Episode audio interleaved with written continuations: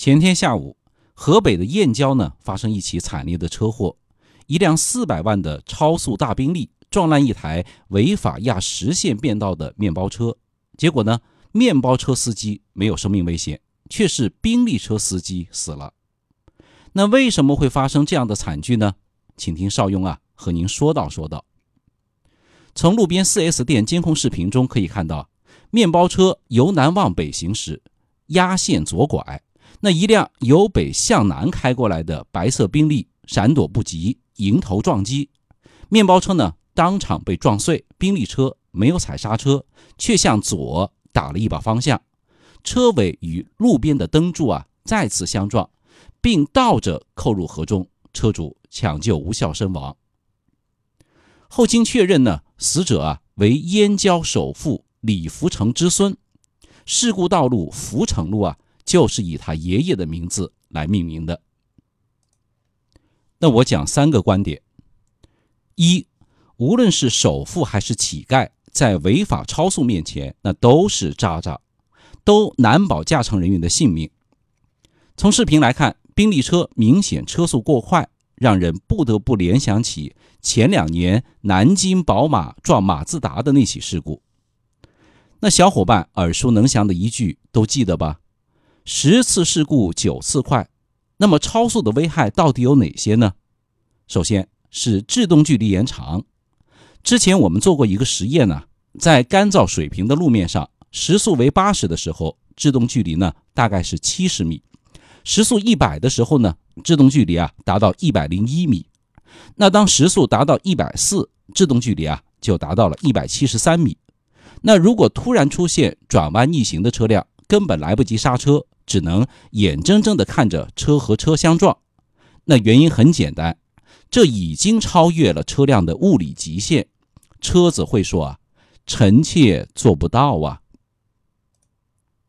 其次呢是离心力倍增，车速增加两倍，离心力呢增加到四倍，那遇到紧急情况，你在向左打方向啊，车辆就会失控侧滑翻车。那为什么宾利会撞到路边的灯柱呢？就是因为车辆啊已经失去了控制。第三，视力降低，视野缩小。车速越快，视力越低，视野呢就越小。当我们的车速为七十的时候，视野为六十度；当时速一百的时候，视野呢缩小到了四十度。速度再快呀，你就只能看到一个点儿了。那面包车压实线转弯的过程啊，并不快。为什么宾利车主没有观察到呢？没有踩刹车呢？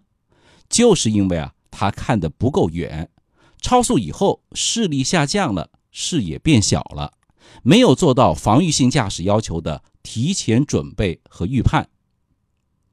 最后，碰撞能力增大，那车速越快，碰撞能量越大，这不用邵雍去解释了吧？学过高中物理的都知道。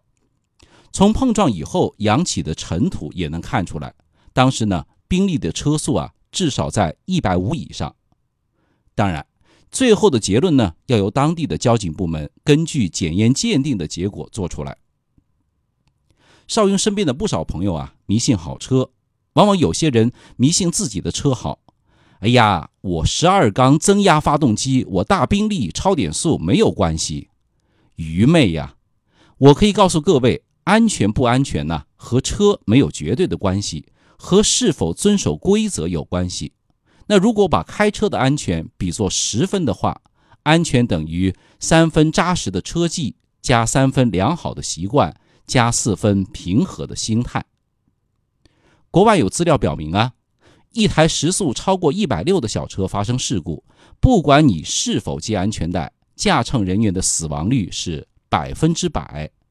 小伙伴们，记住啊，不是百分之五十，也不是百分之九十，是百分之百。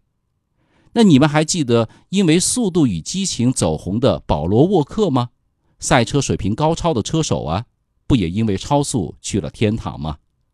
所以啊，别说是你爷爷命名的路上超速那么快，你爷爷也保佑不了你啊。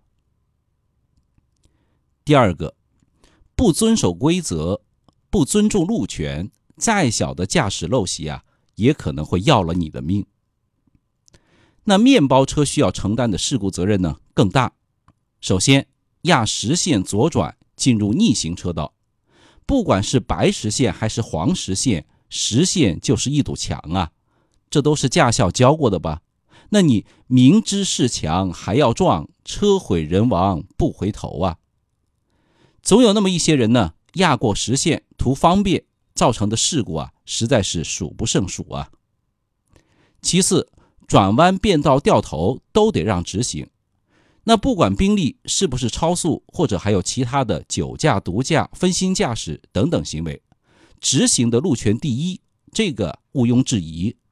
第二的路权呢才是左转，第三路权是右转。当然了，你压实线转弯逆行本身就属于违法行为，根本就没有路权。再次，变道不打灯。变道不打转向灯啊，是一个非常小的驾驶习惯，可我们屡见不鲜。这么多人变道不打灯，没有受到惩罚和伤害，所以变道不打灯肯定啊也错不到哪里去。大家都在超速、疲劳驾驶、打电话、发微信，那我就可以这么做了。但你啊要知道一点，违反规则总归会受到处罚，只是时间早晚的问题。驾驶啊是一个容错度极低的活动，一个习惯可能一千次没有问题，但有一次危险啊就会要了你的命。三，再贵的车也无法完全避免事故发生。行车安全最重要的是驾驶习惯和安全意识。安全面前人人平等。记得一位老交警曾经对我说过一句非常生动的话。假如一台吉利和一台宾利同时钻到货车下面，那后果一样是惨痛的。那我考驾照的时候呢，主要都是路考、移库、倒库，理论科目一自行学习。当时呢年轻气盛，对安全意识啊也比较淡薄。后来开车的时间长了，经历的也多了，再加上呢每天巡逻看事故，慢慢的才开始重视安全驾驶的问题。现在想想，国内的驾考培训那些什么几次一库、一次倒库什么的，真心不是那么重要。那就包括前面我讲的超速的危害，驾校的教练教过吗？那为什么不教呢？因为不考嘛。